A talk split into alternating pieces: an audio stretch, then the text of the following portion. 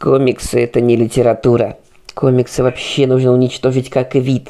Их никогда не было, и они нам сейчас тут не нужны. Я не поняла, что это за мнение такое? Просто веселые картинки о парнях в трико. Это взрослые мужики за 35, 36, 37. Человек-паук и человек шаурма. Ну, то есть э, не канон получается, да? Еретик, ты что нам тут рассказываешь? Ну вот Капитализм, что я могу сказать? Всему виной капитализм. За комиксы и двор стреляю в упор. Да?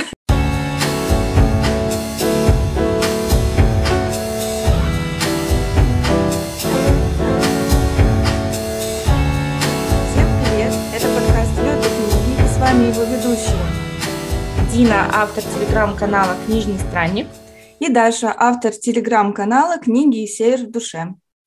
Всем привет! Привет-привет! Э, без долгих предисловий мы с Дашей раскрываем тайну, что мы сегодня не одни, мы сегодня с прекрасным гостем, и мы хотим представить э, Валерия Соковича, актера Арктического театра, куратора Центра современного искусства и специалиста, заведующего отделом в Мурманской областной научной библиотеке, которую мы нежно любим и с которой уже давно сотрудничаем. И э, Валерий занимается очень ответственным делом. Он отвечает за формирование каталога комиксов в библиотеке. И именно его мы решили пригласить в наш подкаст, чтобы обсудить эту животрепещущую тему. Комиксы, графические романы, манга и все с этим связано. Валера, привет! Добрый день! Привет, привет! Ну что, я предлагаю на самом деле расставить все точки над «и» прямо вот с самого начала, и давайте мы ответим на самый главный вопрос. По нашему мнению, комиксы – это искусство или нет? Начнет этот махач. Ну, на правах гостя, Валера, мы предлагаем начать тебе. Ну, я, как, как человек, эксперт. который тесно связан с искусством, э, я считаю, что комиксы – это вообще искусство в 90 тысячах миллионов процентов. Э, Прям вообще сто процентов это искусство. Потому что там не только буковки, сложенные в предложение, но еще есть э, картины, рисунки авторские. И ну, как, как это может не быть искусством?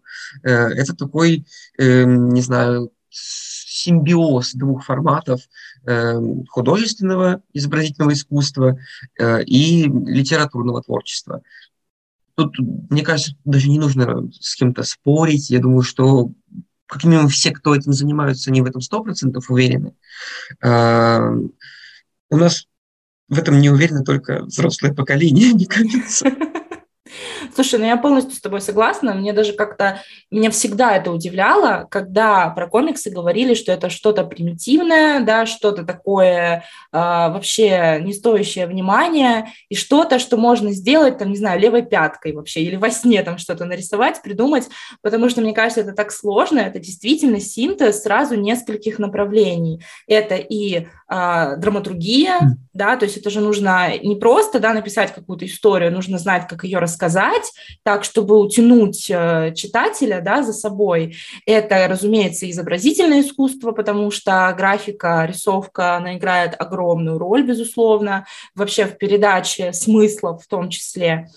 Так что мне кажется, что наоборот, действительно, это искусство вдвойне или втройне, или там в десятерне. Ну вот опять же, почему так люди стали рассматривать да, комиксы? Может быть, э, потому что они впервые стали появляться именно в журналах, да, как в периодической печати, то есть как такие, можно сказать, вставочки.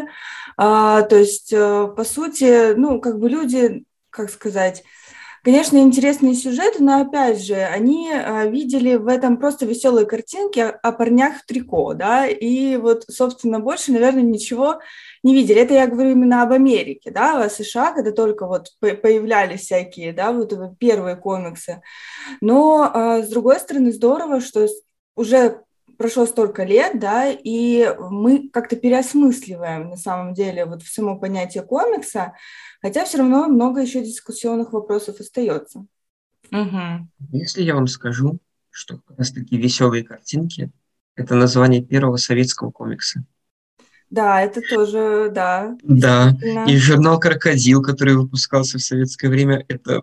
Почти что в 90% случаев это комикс. То есть в советское время комиксы были, И там э, комикс выполнял прекрасную просветительскую функцию. Там призывали и в пионерию, там призывали вступать в профсоюзы. И он выполнял, э, мне кажется, такую социальную функцию, ка- какую-то такую, может быть, немного провластную для тех времен. Но комиксы были в советское время, и мне кажется, тут дело в штанах в трико только в том случае, что комиксы стали получать какие-то детские какие-то экранизации, мультики всякие про черепашек-ниндзя и мужчин в трико, которые уже в сознании э, советских людей показались наверное, какими-то, может, американскими, и вот оттуда негатив пошел, то есть где-то, может быть, с 90-х. А до этого комиксы прекрасно у нас развивались, их было много, и еще нужно поспорить, у кого они были качественнее и интереснее. Вообще, я же проводил лекции для библиотекарей, я же библиотекарь, я проводил лекцию для библиотекарей, в которых рассказывал, ну, они прямо там некоторые персонажи прямо такие, причем в Кольской библиотеке, они прям такие, комиксы это не литература. Комиксы вообще нужно уничтожить как вид. Их никогда не было, и они нам сейчас тут не нужны. я начинаю читать лекцию, рассказываю им, что, ну, на самом деле, если ковырнуть в прошлое, то самый первый комикс – это икона. И они такие, говоря. что? Еретик, ты что нам тут рассказываешь? Ам, А так, эм, если вот э, говорить про комиксы, американские особенно, они же вообще в принципе очень-очень заточены под э, религиозные и мифологические сюжеты. Там практически все это, грубо говоря, перенесение качеств м, Бога и его там апостолов на каких-то более современных модных персонажей, чтобы дети как раз-таки приобщались к той самой церкви. Ну, по крайней мере, в Америке это так устроено. Мгм. Ну, ну, кстати, собственно, ты затронул такой момент, что икона, да, самый первый комикс. А Мне кажется, по сути, чуть ли не самым первым комиксом были наскальные рисунки. Ну, да, да, да. Но Поэтому- просто как бы там не было текста, то есть если была Понятно, да. письменность, то да. И, На конечно, иконах понятно, просто уже что люди тогда есть не размышляли понятиями комиксов, естественно, да, но, опять же, это довольно-таки, ну, корни уходят очень далеко, и это интересно проанализировать. Опять же, вот я, э, когда была в прошлом году в Ярославле, э, ну, как мне показалось, это к месту этот пример, А, была я, значит, э, в храме, и там очень интересно, что, а, собственно, под куполом, да, вот изображена вся вот библейская история, то есть разные библейские сюжеты, и нам это рассказывали, что люди приходят, да, вот раньше, как вот приходили, кто не умел читать, да, не умел, собственно, вот разобрать текст, а, они приходили, садились на скамеечку, разглядывали все вот эти изображения, то есть таким образом для них вот библейские сюжеты были доступны. Понятное дело, что я тут прям не сравниваю, что это то же самое, что там комиксы, да, но опять же, вот эта вот роль э, изобразительного, наверное, искусства, да, а потом уже, когда к нему прибавляется литературное, то вот э, здесь в этом что-то есть. И, конечно, принижать, наверное, не стоит эту роль. Я еще подумала о том, что э, комиксы, они изначально, кроме э, развлекательной функции, несли такую пропагандистскую функцию. Только, Да. например, если в Америке, да, это была такая больше религиозная пропаганда, да, то у нас, наверное, больше идеологическая, коммунистическая.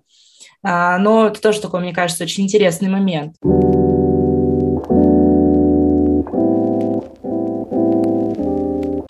А давайте, может быть, еще немножко вот п- это подушним и а, расставим все точки над «и» в плане терминов, потому что есть очень много терминов. Есть термин комикс, есть термин графический роман, есть манга, есть манхва. Вот давайте немножко разберемся, чем вообще они отличаются друг от друга. Ну вот я встретила такое а, объяснение графического романа, потому что, как мне казалось, комикс-то мне более-менее понятно, что такое, а вот графический роман здесь много вопросиков. Ну вот в американском словаре а, говорится, что графический роман – это вымышленная история, которая представлена в формате комиксов и опубликована как книга. Все согласны? Ну, ну, ну, ну, примерно в формате комиксов, но опубликовано как... Ну, в принципе, да. Потому что, по сути, э, действительно, это можно уже сказать вот тот самый чистый симбиоз изобразительного искусства и литературы, да, потому что в данном случае это чаще всего не серийные какие-то издания, да, как комиксы, это чаще всего какой-то единственный экземпляр. А, и опять же, вы тоже, я встречала очень много вот этих сравнений графического романа и комикса.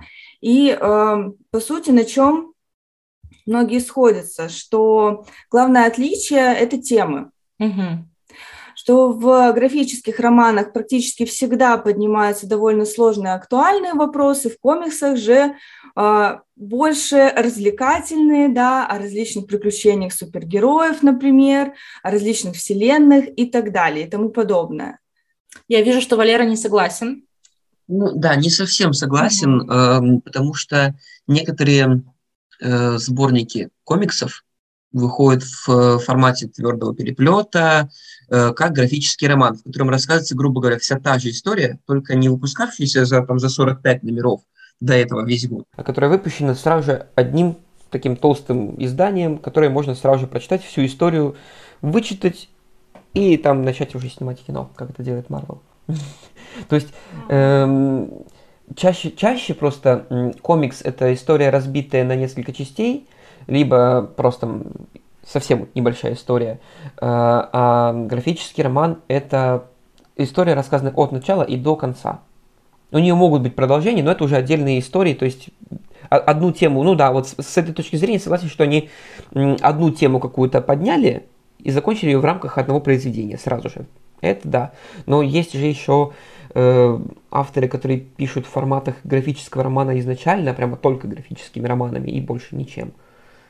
То есть, например, эм, есть такой автор, он вам знаком 100% по зарубежной прозе, это Бернар Вербер, прекрасный, э, мне кажется, я готов читать у него все.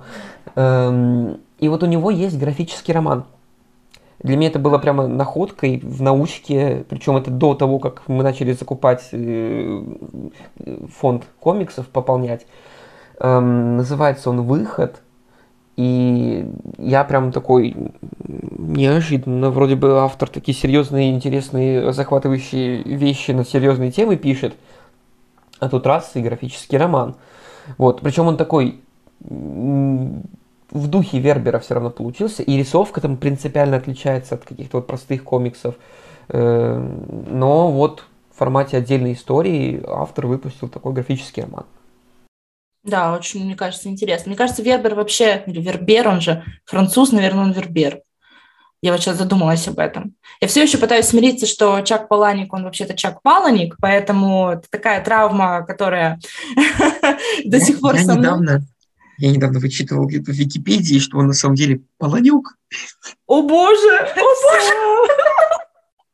Как теперь с этим жить? Боже, ну все, Валера, я теперь буду об этом думать всю свою оставшуюся жизнь. Кстати, э, графические романы по Чаку Паланику у нас тоже есть. Вау! Чака Паланюка. На минуточку, да. Да, но, но это, э, это уже чуть-чуть, наверное, другая история. Это адаптация готового какого-то прозаического произведения, перенесенное в формат графического романа. Про Вербера хотела все-таки сказать, э, вставить свои пять копеек про то, что, мне кажется, вообще он всегда экспериментировал с форматами, то есть он же выпускал и какие-то отдельные а, романы, у него была вот эта энциклопедия а, всеобщего абсолютного или относительного знания, как, как она называлась точно, я уже не помню. Именно так и называлась. Вот, вот как-то так. А, ну и получается графический роман у него есть, то есть мне кажется, для него это очень свойственно. А я тут еще вспомнила еще одного автора, который писал обычные такие романы, а потом переключился на комиксы. Это автор Янка Далта, Элис Осман. То есть она известна своими э, такими именно обычными young adult романами, классическими довольно-таки, но у нее есть и комиксы, да, например, Хардстоппер, который сейчас, мне кажется, очень популярен. Да. Есть как раз экранизация от Netflix недавно вышла. То есть, э, мне кажется, это здорово. Ну и Нила Геймана нужно вспомнить. Что-то мы часто его стали вспоминать, Даша, да, в последнее время. А, потому что он как раз, мне кажется, прекрасно использует свой потенциал а, рассказчика истории. Его Сэндман просто легендарный, тоже скоро будет экранизация. А, я очень жду, на самом деле. Я читала только первый том, но я очень жду экранизацию. И, может быть, даже вернусь к чтению Сэндмана.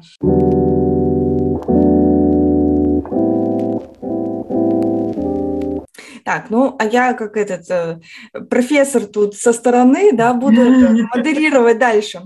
Значит, мнение, да, что э, комиксы ориентированы на более молодую аудиторию, да, графические романы уже на взрослую, потому что там уже 18 плюс, если даже не 21 плюс. Вот такое еще мнение встречала. Я чувствую, что Валера опять не согласен. Я чувствую не согласен. Так, обращаемся к эксперту. А, как показывает практика, основной аудиторией э, чтения комиксов и графических романов. Не берем сейчас э, мангу манхву. Э, в общем, это взрослые мужики за 35, 36, 37. Отличный есть, ну, такой портрет. Да, на самом деле это очень такой неожиданный портрет, но э, предсказуемо, что это все будут они, потому что, в принципе, на их юность э, пришли всякие как раз-таки экранизации черепашек ниндзя, суперменов, э, людей X, э, и они, так сказать, взрастили в них эти мультфильмы желание узнавать эти истории, они ходят 100%, я уверен, что они ходят на все фильмы DC, Marvel, у них в подписках есть все сериалы, всякие «Лунные рыцари», «Звездные войны» и так далее. И, на комиконе, да, там вот это все. Э, ну, я не, не уверен, что они прямо там тусят на комиконах, но хотя есть и такие, но именно читатели, вот портрет читателя, вот, вот ну, не поверите, ну это так, вот буквально вот два дня назад э, мужчина у нас э, на кафедре душнил по поводу того, что вот книгу уже два месяца держит, комикс, а ему никак его не, не прочитать. Причем графический роман не очень-то особо известный, эм, «Пропавшая» называется. «Пропавшая» называется. Вот. Но кто-то его взял у нас и вот читает не один месяц, ну, два. Он говорит, я уже второй раз прихожу, а его нету. Э, и вот, ну, взрослый мужичок такой, вот ему, наверное, лет 37, он вот приходит, устраивает такие небольшие сцены, что вот он приходит за комиксами, а у нас тут фонд не пополняется свежаком, а у нас тут, видите ли, DC больше, чем Марвела, хотя он Марвел будет, любит больше. Э, ну вот. И, в принципе, как бы, наверное, то, что разрекламировано посильнее, конечно, это аудитория в основном э, мужиковая прям такая брутальная история. И в принципе, этот же контингент приходит на ярмарки, когда приходят у нас всякие книжные лавки, там, Сиренити или, э, как он там, э, Добрый Жук, Э, ребята, которые продают, они сами взрослые дядьки, мужики, которые закупают эти комиксы, э, и они продают его практически для таких же. Нет, конечно, молодежь тоже за ними ходит, но я бы не сказал, что они прям там толпой стоят, дерутся за книжки. А вот взрослые, да, дерутся за книжки. Угу. Ну, прям вообще открытие, инсайт на самом деле произошел да. сейчас, ну, лично для меня. А вот у меня такой сейчас будет вброс внеплановый. А, вот с каждого по ответу, э, DC или Marvel? DC. Это как, что ты любишь больше, маму или папу, Валера? DC или Marvel? Веселые э, картинки. Нет, вы знаете, я, наверное, э, у меня DC и Marvel примерно будут на одной чаше весов стоять. Ну, они ну, равненько мне нравится, но у них растет очень хороший конкурент. Так, так. И это Bubble. А, ну да, ну да, да, да, да. Ну тут не поспоришь, это правда, это правда. Потому а... что и их экранизация была, ну, очень хороша, и качество комикса прекрасное, и стоимость комикса гораздо дешевле и приятнее, чем у Marvel и DC. То есть, если бы я пошел за комиксом в книжный магазин, я бы с удовольствием выбрал э, Бабл, потому что знаю, что они меня не разочаруют.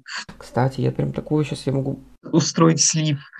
Чумной доктор на самом деле снят вообще не по комиксу. Бам-бам-бам. Вот это откровение. Так. Ну, эм, я долго пытался добраться до него.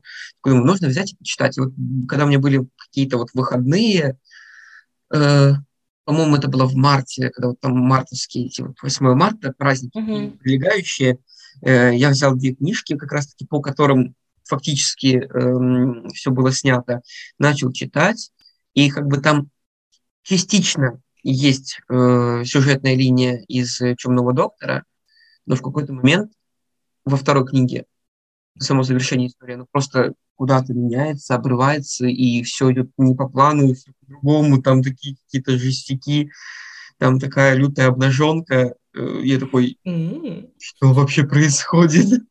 ну, в общем... Ну, эм, я долго пытался добраться до него, такой думаю, нужно взять и почитать. И вот когда у меня были какие-то вот выходные, э, по-моему, это было в марте, когда вот там мартовские, эти вот 8 марта, праздники, к нему прилегающие, э, я взял две книжки, как раз-таки по которым фактически э, эм, все было снято, начал читать, и как бы там частично есть э, сюжетная линия из Темного доктора, но в какой-то момент во второй книге само завершение истории, оно просто куда-то меняется, обрывается, и все идет не по плану, все по-другому, там такие какие-то жестяки, там такая лютая обнаженка. Э, я такой, что вообще происходит? ну, в общем, э, и казалось бы, что два тома Чумного доктора должны как бы друг друга, э, грубо говоря, первый и второй том должны друг друга дополнить, и получиться примерно то, что мы увидели в кинотеатрах. А в итоге полфильма ты видел в кинотеатрах, прочитал в э, комиксе, а другие половины тома никуда не вписываются вообще. Угу. Ну, то есть э, не канон получается, да? Ну, как сказать, это не канон. Это, это же решение киностудии и студии комиксов, которые его публикуют. Угу. Может быть, какие-то... Может быть, я не знаком с какими-то ветками этого м, комикса. Где-то, может быть, рассказывался история но если брать именно этих тома, они отличаются. Mm-hmm. Ну, И я могу сказать смело, что мне фильм понравился больше. Ой, вот это вот тоже, да, откровение. Я не ответила на вопрос э, DC или Marvel. А, если мы говорим исключительно про комиксы, исключительно про комиксы, то, наверное, DC. Если мы говорим про их экранизации в том числе, что, мне кажется, является неотъемлемой частью сейчас уже этого нарратива, то скорее Marvel, но Marvel такой экспериментальный. То есть мне нравится, например, а, там, допустим, сериалы, которые сейчас Marvel выпускает, например, WandaVision. Для меня это вообще не знаю, любимейший сериал. Мне кажется, он вошел там в топ-5 э, моих вообще самых любимых сериалов, то есть я настолько им прониклась. Э, мне показалось, что это очень такое классное сочетание психологической драмы, а, супергероики, да, экшена, а, того, чего действительно раньше не было. Ну и мне очень понравился «Лунный рыцарь», на самом деле даже захотелось э, прям закопаться в комиксы поглубже по лунному рыцарю. Не на одном уровне с WandaVision, но где-то рядышком он у меня тоже обитает. Вообще я хотела тоже дополнить и сказать э, про то вообще, за что я люблю комиксы, потому что мне кажется, комиксы. Я сейчас начала как отвечать как на устном экзамене по русскому языку в девятом классе, если честно.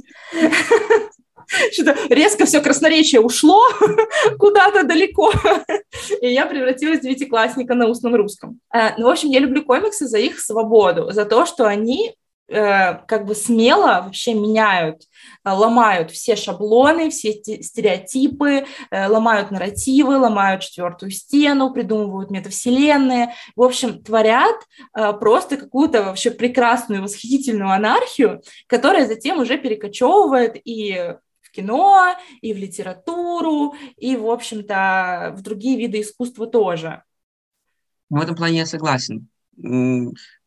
Все, что возможно нарисовать на бумаге художнику, э, это прям вообще-то это класс, это чудо какое-то чудесное. Я до сих пор под впечатлением от э, Человек-паук сквозь вселенные, да. э, мультфильм, который, ну, это, это прям, это такая первая попытка была показать мультивселенную, и это прям очень удачная такая попытка, и мне очень нравится рисовка этого мультфильма, потому что она прям как будто ты листаешь сам комикс. Да, вот, и сам согласна. комикс, он такой же абсолютно. Э, я брал его у Дениски Закорье, э, и он прям mm-hmm не, не разочаровал, ну, абсолютно. Вот э, он такой же, прям вот от и до, практически ничего там не приврали, не, не, не добавили, не убавили. Просто классный, качественный продукт, который э, реализован на экране абсолютно так же, как и на бумаге. Угу. И мне здорово. кажется, в этом, в этом будущее, мне кажется, это, если говорить о трендах, туда вот куда-то в будущее перетекать, то тренд на мультивселенной это сто процентов, еще на несколько лет вперед будет сто процентов. Угу. Мне кажется, тренд на вообще мультивселенные и метавселенные, он, он везде, он, он и в социальных сетях, он и в массовой культуре, он вообще в нашей жизни, мне кажется. То есть это то, что будет определять, мне кажется, наше вообще будущее в принципе. Вы видели, что в Китае изобрели уже платформу, как э, была в первому игроку приготовиться, э, когда ты надеваешь на себя очечки, и там можешь ходить, и она тебя вот в разные стороны направляет, ты уже прям можешь полностью ходить в э, трехмерном пространстве. Офигеть, очень круто. Обычно я только надеваю очечки, а потом врезаюсь в стеночку, которую не вижу в этих очочках. Я думала, ты скажешь, я надеваю обычные очечки и вливаюсь в трехмерное пространство, и мне уже становится плохо. Но у меня так бывает периодически, когда я линзы надеваю. Эм, про Человека-паука, который сквозь вселенные, мне кажется, это вообще сейчас самый, реально самый удачный пример мультивселенных, который есть, потому что э, я вообще фанат Человека-паука, я смотрела все части и даже читала комиксы, не все, но сколько смогла найти. А, вот. И я очень ждала вот последнего паучка, очень ждала. Я, конечно, получила от него определенное удовольствие, но мне показалось, что он больше для фанатов снят. То есть он больше, там очень много фан-сервиса, очень много именно такого фанатского стафа, и как бы, ну, для широкой аудитории, наверное, это немножко не то. А вот как раз мультфильм «Сквозь вселенные», он работает на всех и на фанатов, и на широкую аудиторию, и а, потому что это мультфильм, там больше, в принципе, возможности какой-то свободы, да, в, а, в интерпретации основной идеи, а, поэтому, мне кажется, еще получилось супер, и я просто даже, ну, короче, пересматривала недавно, очень жду вторую да, часть. Да, тоже недавно пересматривала, да. вот. И тоже жду вторую часть. Да, да.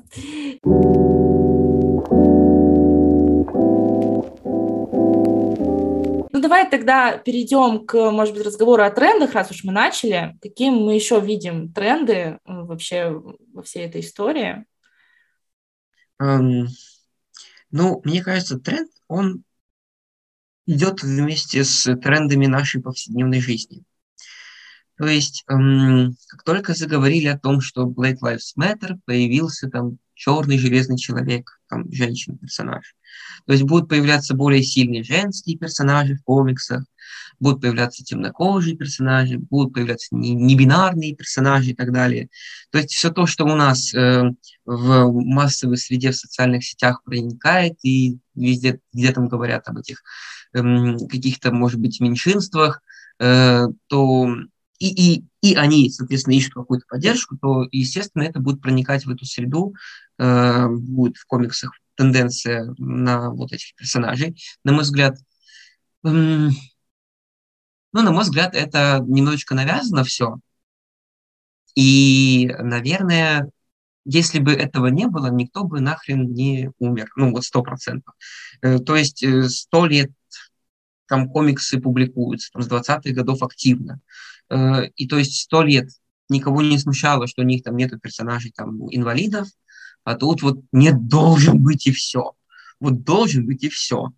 Я понимаю, что, наверное, с точки зрения того, как сейчас общество воспринимает все, такое возможно и должно быть, но, возможно, не так агрессивно это все нужно преподносить, что это прям вот такое достижение сверхъестественное, какое-то нереальное. Но появился такой и появился. Не нужно его там рекламировать отдельно, не нужно э, придавать этому такого большого значения. Этим самым они пытаются, наверное, приблизить какую-то вот эту нашу э, печатную историю или там кинематографичную к реальности, mm-hmm. чтобы максимально было похоже наша реальность с вымышленным миром. Э, ну, я не знаю, зачем нам это. Мне кажется, что мир, созданный автором на его условиях, не должен там, э, ну, как это, ну, не может играть православную русскую царицу темнокожая женщина, ну, не может, потому что такого исторически не было. И если автор придумал какую-то историю, в которой не было указано, там, какого и там расы человек, кроме как арийский, например, то этого и не должно быть в каких-то экранизациях, адаптациях и так далее.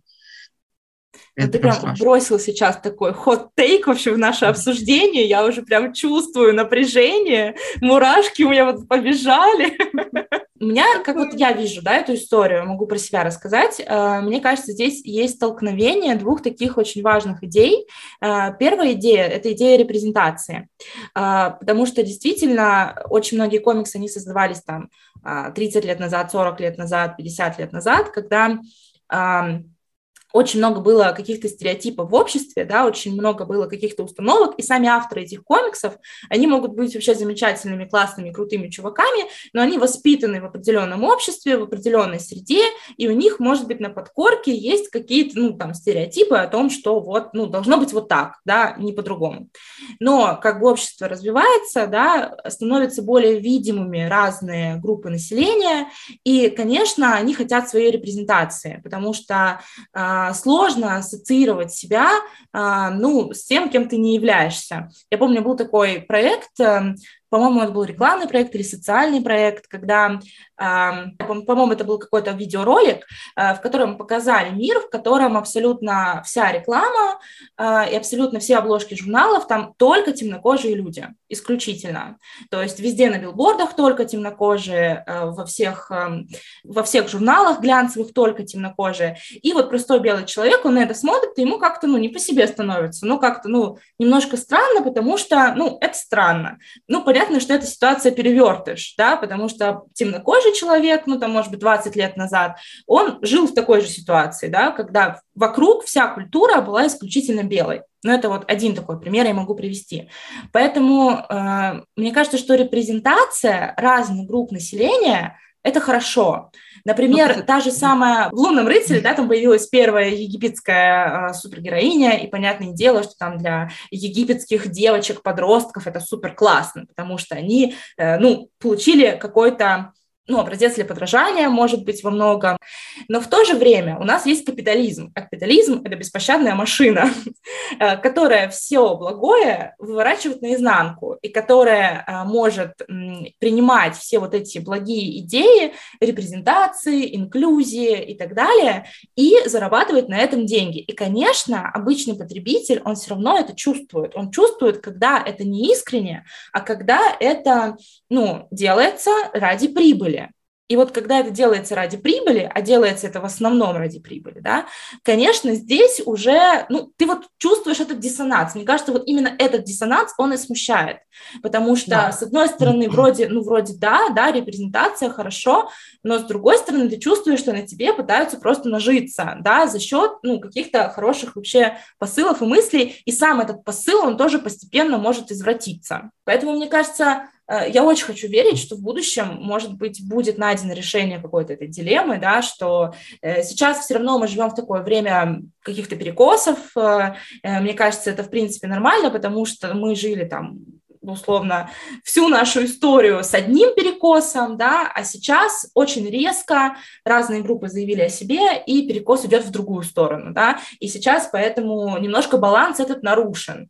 Но, тем не менее, я думаю, что баланс мы найдем. Ну, может быть, это будет не завтра, может быть, это будет лет через там 10-20, но очень верю, что это будет на самом деле.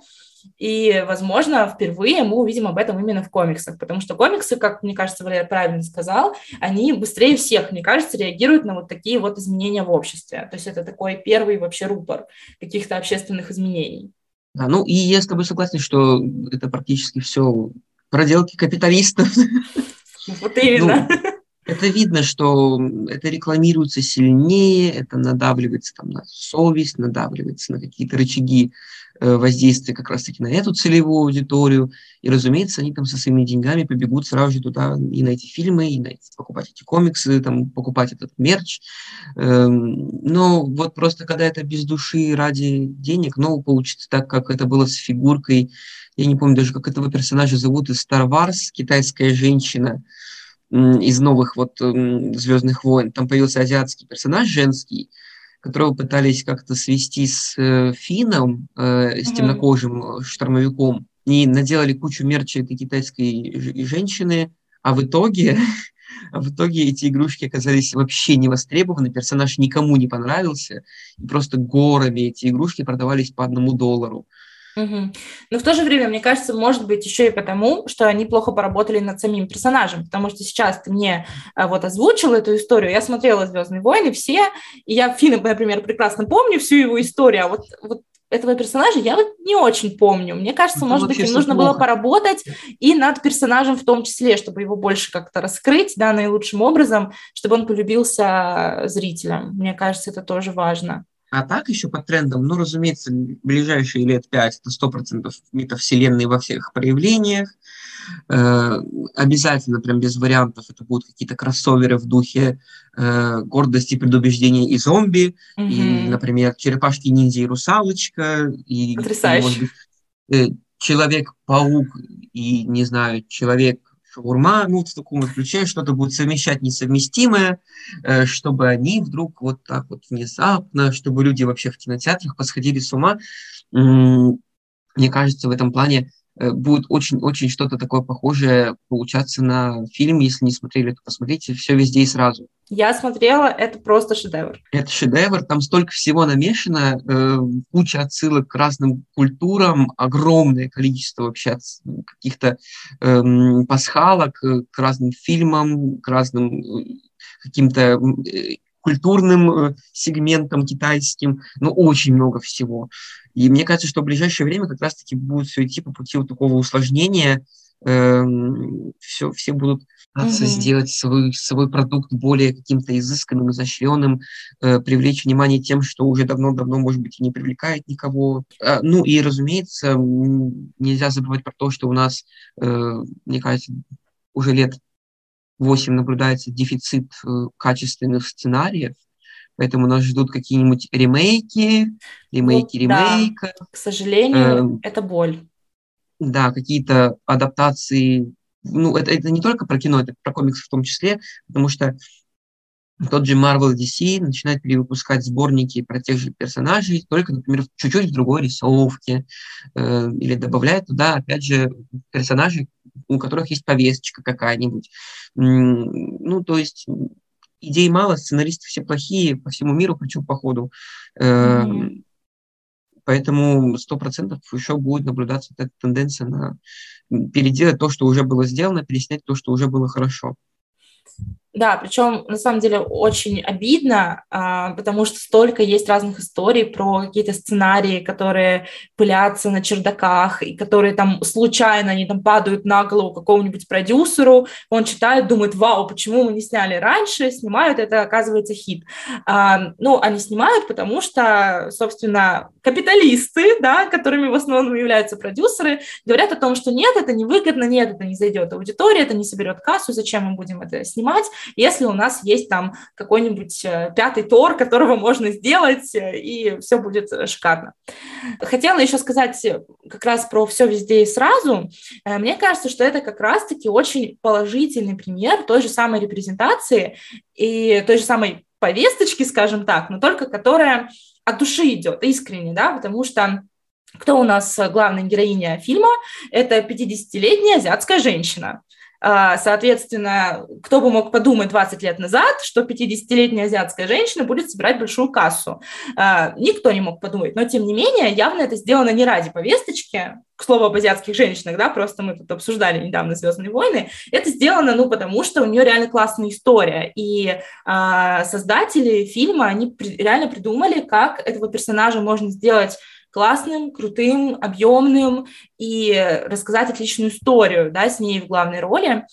А, а вот, кстати, еще хотела добавить а, по поводу того, что вот мы обсуждаем американские комиксы, но при этом все-таки мы находимся в России, и мы все равно, хоть мы и воспитаны, как я считаю, на американской культуре, все хотим мы этого или нет, но это так, а все равно мы, ну, как бы все полноты не знаем, да, то есть мы не, не часть американского общества, и мы ну, нам сложно говорить о тех процессах, которые там происходят.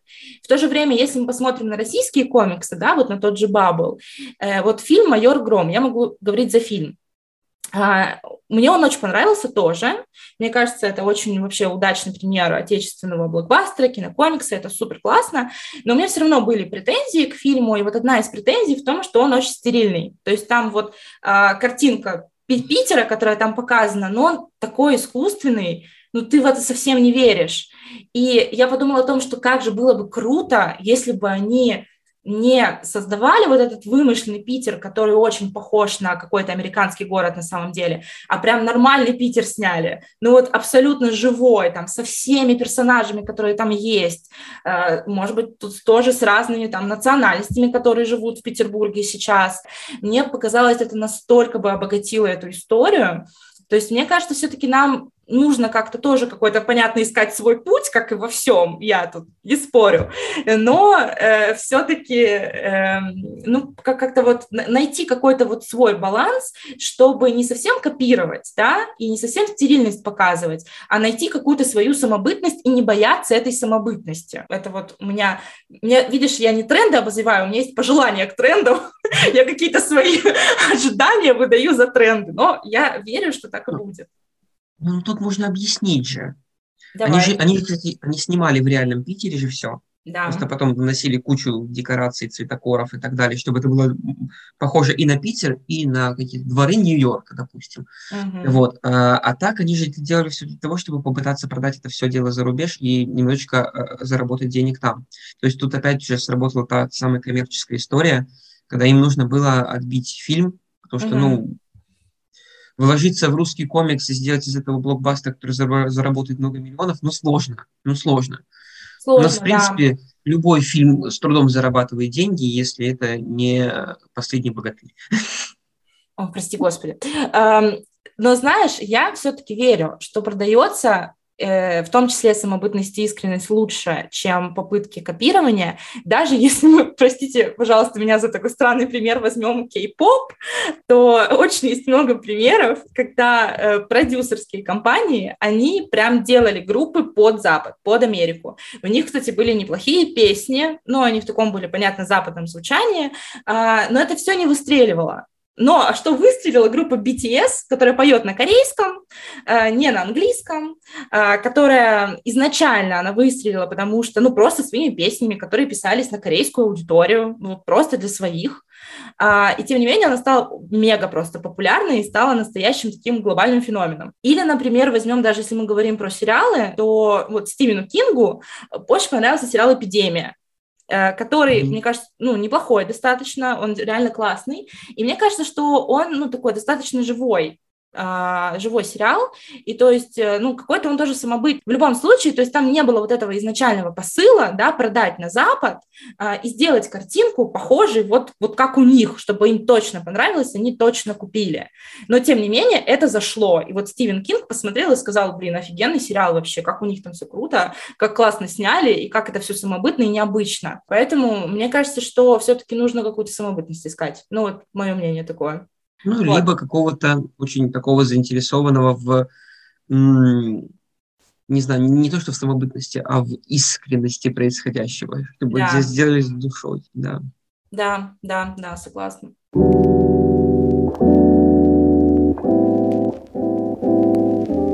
Um, а давайте я все-таки хочу немножко заявить тему манги и манхвы, потому что я, например, очень люблю мангу, и э, я вообще люблю ее с детства, со школьных времен, и э, меня просто всегда так трогает. Я же, я же в школе работала, вот слушатели нашего подкаста, я думаю, что они знают об этом, и меня трогало, что там условно, когда я училась в восьмом классе, я, значит, смотрела Наруто и фанатела, а теперь мои ученики, они смотрят Наруто и фанатеют, и я чувствовала, что в этом есть что-то объединяющее, то, что как бы связывает охватывает разные поколения. То есть, ну, мы должны пояснить, что манга — это японские комиксы, скажем так, а комиксы, а манхва да. — это корейские комиксы. Ну, а есть еще... Маньхуа. Да. Маньхуа, да. Маньхуа, да-да-да. Ну вот, э, кстати, мне кажется, все-таки стоит э, немного да, обозначить вот эти отличия, действительно, да, манги, манхвы и маньхуа. Вот, раз мы уже затронули этот вопрос. Я, собственно говоря, вообще, эм, можно так сказать, что вот слова манго и манхва, они как раз-таки происходят от китайского слова маньхуа. А, то есть маньхуа вообще-то в основе всего. О боже, ничего Да, себе. да, да. И в буквальном переводе это означает импровизированные рисунки. Угу.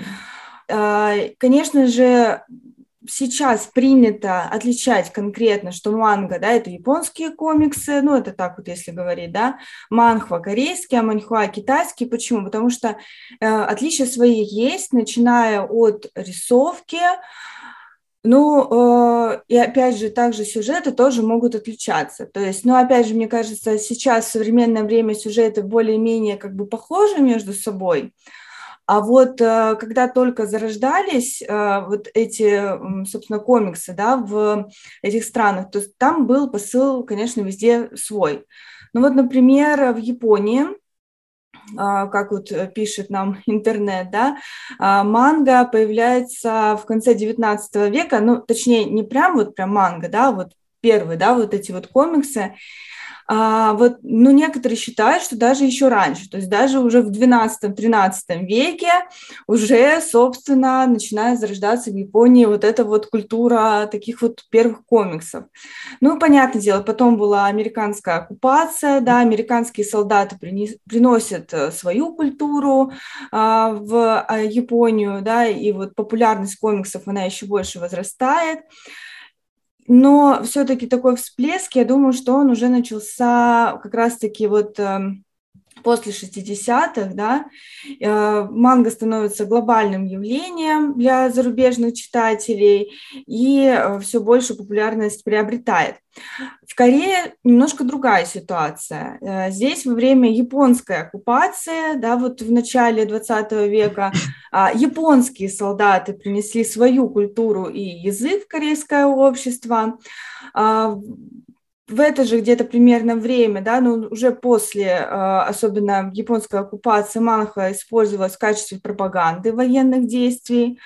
А, потом манха становится популярной уже в середине 20 века, да, вот снова такой всплеск популярности, но приходит в упадок из-за строгих законов о цензуре, которые вот в 60-е годы у них там начинают действовать. Но вот уже в последнее время, в наше время, все больше э, выпускаются так называемые вебтуны, то есть э, комиксы, да, которые вот манхвы, которые публикуются на специальных веб-сайтах, они публикуют цифровые манхвы, и это действительно сейчас очень популярно, а, потому что даже мы видим в сериалах, в современных дорамах, да, которые выходят корейские, э, очень часто мы можем приписку увидеть, что на основе вебтуна такого-то. То есть сейчас очень много вот таких сериалов выходит угу. основываясь, которая основывается на вот такой цифровой манхе. Конечно, есть и печатная манха, но она не настолько распространена, ну, во всяком случае, у нас в России, да, как манга, например, но например, вот я, допустим, могу отличить э, э, мангу от манхвы, ну, вот именно по по стилю. А, по стилю, да. То есть, опять же, вот рисовка, она действительно очень отличается.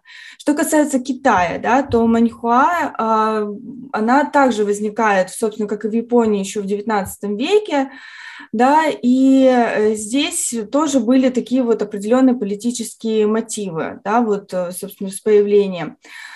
Вот. И там также популярность приобретает то, что маньхуа размещается все чаще на разных э, веб-сервисах, э, да, и вот э, постепенно, да, и вот также проникает в такую вот культуру, также и российскую.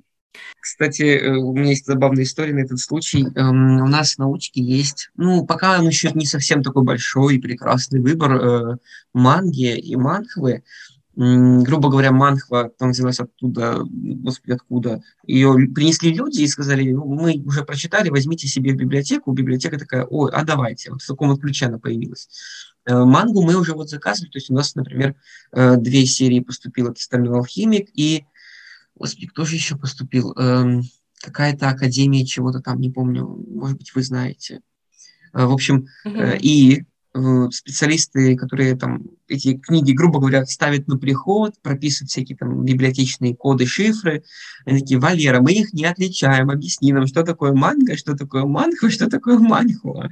Вот, и э, мы стояли, вот прямо в кабинете, и она под диктовку записывала, что манга – это корейский комикс, манихва, прям русскими буквами, манихва – китайский комикс. То есть человек на бумажечке записывал, как это все называется, э, но главное, что они разобрались э, вроде как, Главное, что они разобрались, и что теперь они могут помочь э, читателям тоже сориентироваться, потому что, ну, а. понятно, тоже не все разбираются, да, все, может быть, знают слово манго, а может быть, даже и этого слова не знают, поэтому, поэтому ну, вот кстати, так. за мангой аудитория стоит совершенно другая. Угу. Вот за мангой стоят маленькие девочки от 14 до 20. Угу. И Дина вот вместе прям... с ними. Я, конечно, постарше буду, но тем не менее, я там тоже вот. в этой очереди где-то буду стоять. Они приходят, вот. они могут одну и ту же книжечку взять там в течение года по три, по четыре раза перелистать, потому что у нас выбор не такой большой, Класс. э, а потребность, видимо, есть. Эм, Слушай, ну, ну и издания сейчас аудитория... такие классные. Причем, причем э, ты знаешь, мне очень нравится, что, видимо, ну просто вот когда я была школьницей, там мангу только-только начали издавать вот на русском языке, и это все такие были, может быть, даже не самые какие-то популярные вообще тайтлы, э, тоже была мягкая обложка, ну вот что-то такое. А сейчас, мне кажется, уже подросло поколение, вот, э, собственно, мое поколение, только теперь они уже сами могут создавать мангу, и они там выкупили права на классные, а, вообще классные тайтлы, но которые, может быть, не у нынешней молодежи популярны, а вот больше у нашего поколения. И они их издают реально очень круто, там, в твердых обложках, там, с каким-то цветным срезом, в очень хорошем качестве, на очень хорошей бумаге. И это все, конечно, так круто, но я периодически даже себя останавливаю, чтобы э, всю свою зарплату не спустить на какую-нибудь мангу, потому что там же еще, конечно же, очень много томов, и для издателя это, конечно, находка, вот, но... Эм, ну и боль тоже, да, потому что не факт, что ты сейчас запустишь серию, и что как бы ты правда сможешь ее продать, вдруг она действительно там не зайдет какой-то части аудитории. Я не то чтобы прям поклонник, э, я единственный раз, господи, что же я тогда читал? Это было очень давно, в общем, лет, наверное, 15 назад, можно такие цифры вообще говорить в подкастах? Конечно. Вот, в общем, лет 15 назад, будучи подростком, мне кто-то подогнал какой-то томик.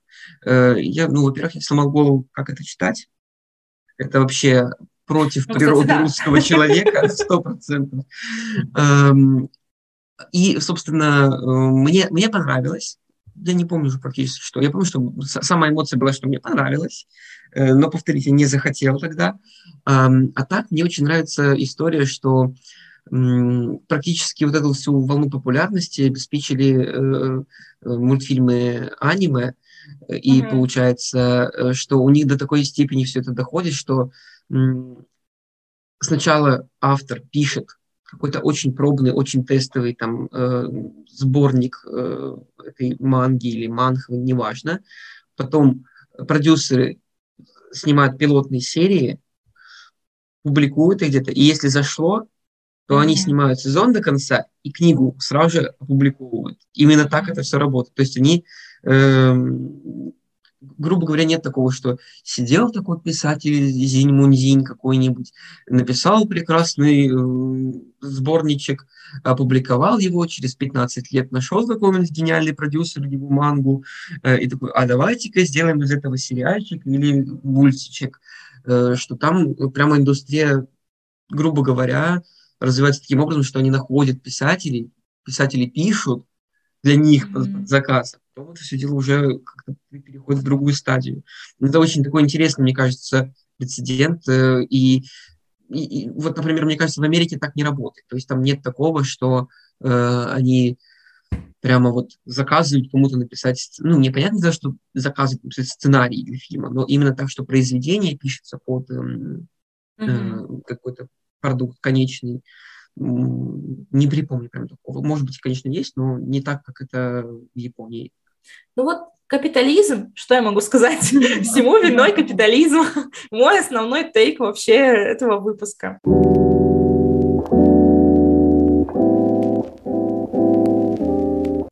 Вот, ну а сейчас давайте все-таки перейдем к рекомендациям. Да, быстренько от каждого из нас самое любимое, что от сердца мы можем оторвать и посоветовать нашим слушателям. Ну, поскольку у меня выбор огромный разных э, жанров и всякого такого, mm-hmm. я рекомендую, э, ну, конечно же, «Черного доктора». Это mm-hmm. прям вообще мимо пройти нельзя, э, потому что он и прекрасно нарисован, и как ни крути, повествование в нем хорошее, очень даже. И я даже я бы хотел увидеть это снова на экране, но уже, например, вот вторую часть, которая mm-hmm. не все передала, что хотелось бы. То есть там есть что показать.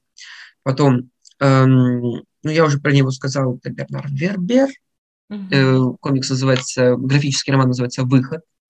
Эм, он прям такой типичный французский комикс. Мы, кстати, про французские комиксы ничего не сказали. Кстати, да. А ведь там огромная индустрия, и, грубо говоря, легендарный Астерикс и Обеликс mm-hmm. и Сабрина маленькая ведьма, они же вот прямиком оттуда из Франции. Mm-hmm. Вот. Эм, собственно, Вербер выход, эм, потом э, приключения Сабрины.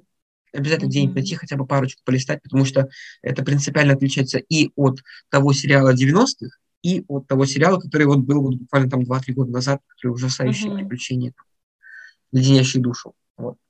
А потом, разумеется, неважно тут, в принципе, какой комикс, обязательно Алана Мура, Mm-hmm. Рекомендую убийственную шутку. Это, ну, это шедевр, конечно. Но, учитывая, что она прям, мне кажется, когда вышла на русском языке, это был просто какой-то фурор. Прям рекомендую всем обязательно вообще, всем, всем, всем всегда. Mm-hmm. И, и из того, что никто, кроме меня, не рекомендует, есть такое прекрасное ответвление вообще, в принципе, в графических романах. Это всякие э, графические романы по истории, э, mm-hmm. с биографиями каких-то авторов, художников и так далее. Э, и у нас вот есть серия, я учитывался ими, это два, две книги, э, история, в общем, в шести рассказах Гумилева и Анны Ахматовой. Э, это такая красивая черно-белая рисовка. Это заграничный комикс, uh-huh. но по заказу, видимо, российских каких-то заведений, учреждений. Это очень хороший пример того, как вообще нужно, мне кажется, делать комикс, потому что это перенесенная биография на страницы комикса. Это очень живо, очень чувственно. И я прям, я говорю, у меня мурашки. Угу. Слушай, прям реально захотелось даже почитать, правда. Круто, круто. Так, Даша, какие у тебя рекомендации? Ну, я порекомендую одну. Это будет Манхва, Red Room 327. Я помню до сих пор, как я ее просто залпом чуть ли все тома э, за ночь прочитала, то есть, э, э, потому что это довольно-таки такая интересная, шаблонная, конечно, история, но при этом она так интересно подана, и я тогда была не очень прям присыщена всякими триллерами, какими-то детективными историями и так далее, поэтому мне очень сильно зашло. И опять же говорят, что вот эта манхва э, корейской э, манхвайки, или как правильно да, вот сказать, э, Ясенко, или Коесон даже правильно, потому что ее тут как-то так вот пишут везде по-разному, что она выполнена в лучших традициях сияния Стивена Кинга, например, mm-hmm. и, и даже Крика Кревена. Ну, то есть как бы такой вот, ну, я, конечно, не могу сравнить, на самом деле, потому что а, наверное, только атмосфера. Атмосфера действительно очень подходит. То есть, понятно, что сюжеты совершенно везде разные, но вот атмосфера такой загадочности, мрачности, а, которая пронизывает эту манху, она определенно здесь присутствует. Угу. Ну, я тогда напоследок э, посоветую комикс, после которого вы все поймете, почему у меня были такие речи про капитализм сегодня. Это Лив Стрёмквист и вообще ее серия комиксов, но самый известный – это «Расцветает самая красная из роз». Они изданы у нас в издательстве No Kidding очень хорошо изданы, и, по сути, они посвящены такой идее, как э, любовь в эпоху позднего капитализма. Лив Стрёмквист, она рассуждает на тему, почему люди перестали влюбляться, и так ли это? В общем, у нее есть такая гипотеза о том, что эм, люди перестали влюбляться И вот она изучает различные а, идеи различных философов, социологов, мыслителей, которые отвечают на этот вопрос, и она как-то пытается эти идеи ну, обосновать, понять, действительно они имеют место быть или нет, как-то приложить к себе. В общем, очень интересно, есть продолжение. А, я, например, очень люблю у нее комикс «Чувство принца Чарльза», там потому что на основе как раз истории любви и нелюбви принца Чарльза и принцессы Дианы, а я еще и очень люблю люблю, в общем, историю всей британской королевской семьи, но неважно. Надеюсь, когда-нибудь увидеть комикс по этой истории, потому что эм, тоже, мне кажется, она очень интересная. Ну что, будем завершать? Еще один, можно? Еще один. Давай, прям, ну, ну последний, Я вспомнил давай, сейчас, все. да. Э, это, кстати, единственный комикс, который получил Пулитцеровскую премию. Угу. Это комикс «Маус. История выжившего». Угу, да. э, о, э, о таком об отце, собственно, автора. А, автор это, по-моему, Арт, его зовут Арт Шпигельман, uh-huh. польский еврей, который выжил во времена Холокоста. Это очень мощная история, очень uh-huh. сложная. Э, сам комикс э, очень такой достаточно мрачный, но как минимум с целью познакомиться с историей, пускай это в формате даже комикса, если кто-то не верит uh-huh. в то, что комиксами можно как-то себя образовать, то вы глубоко ошибаетесь. Uh-huh. Но просто так, на мой взгляд, пулицерские премии, во-первых, не дают, а во-вторых, ну просто возьмите его в руки, посмотрите, какой там объем, э, mm-hmm. посмотрите, какое там содержание, и вы все сами прекрасно поймете, ну, это, это, это шедевр. Это прям такое произведение, которое, ну, оно уже вошло в историю, но я думаю, что оно станет, скорее всего, классикой вообще жанра. Ну, как раз-таки с Мауса и вот с тех самых первых графических романов, да, вот этот термин, он, собственно, и закрепился как раз-таки, да, вот в этой всей сфере. Да, да. Вот, ну что, спасибо большое за, мне кажется, такой очень эмоциональный и живой наш сегодняшний разговор. Мне он очень понравился, я прям кайфанула сегодня, надеюсь, что и вы тоже. Спасибо большое, Валера, что пришел в гости спасибо, в подкаст «Лёта книги». Спасибо, что пригласили. Вот, Надеюсь, но... я был не слишком душным.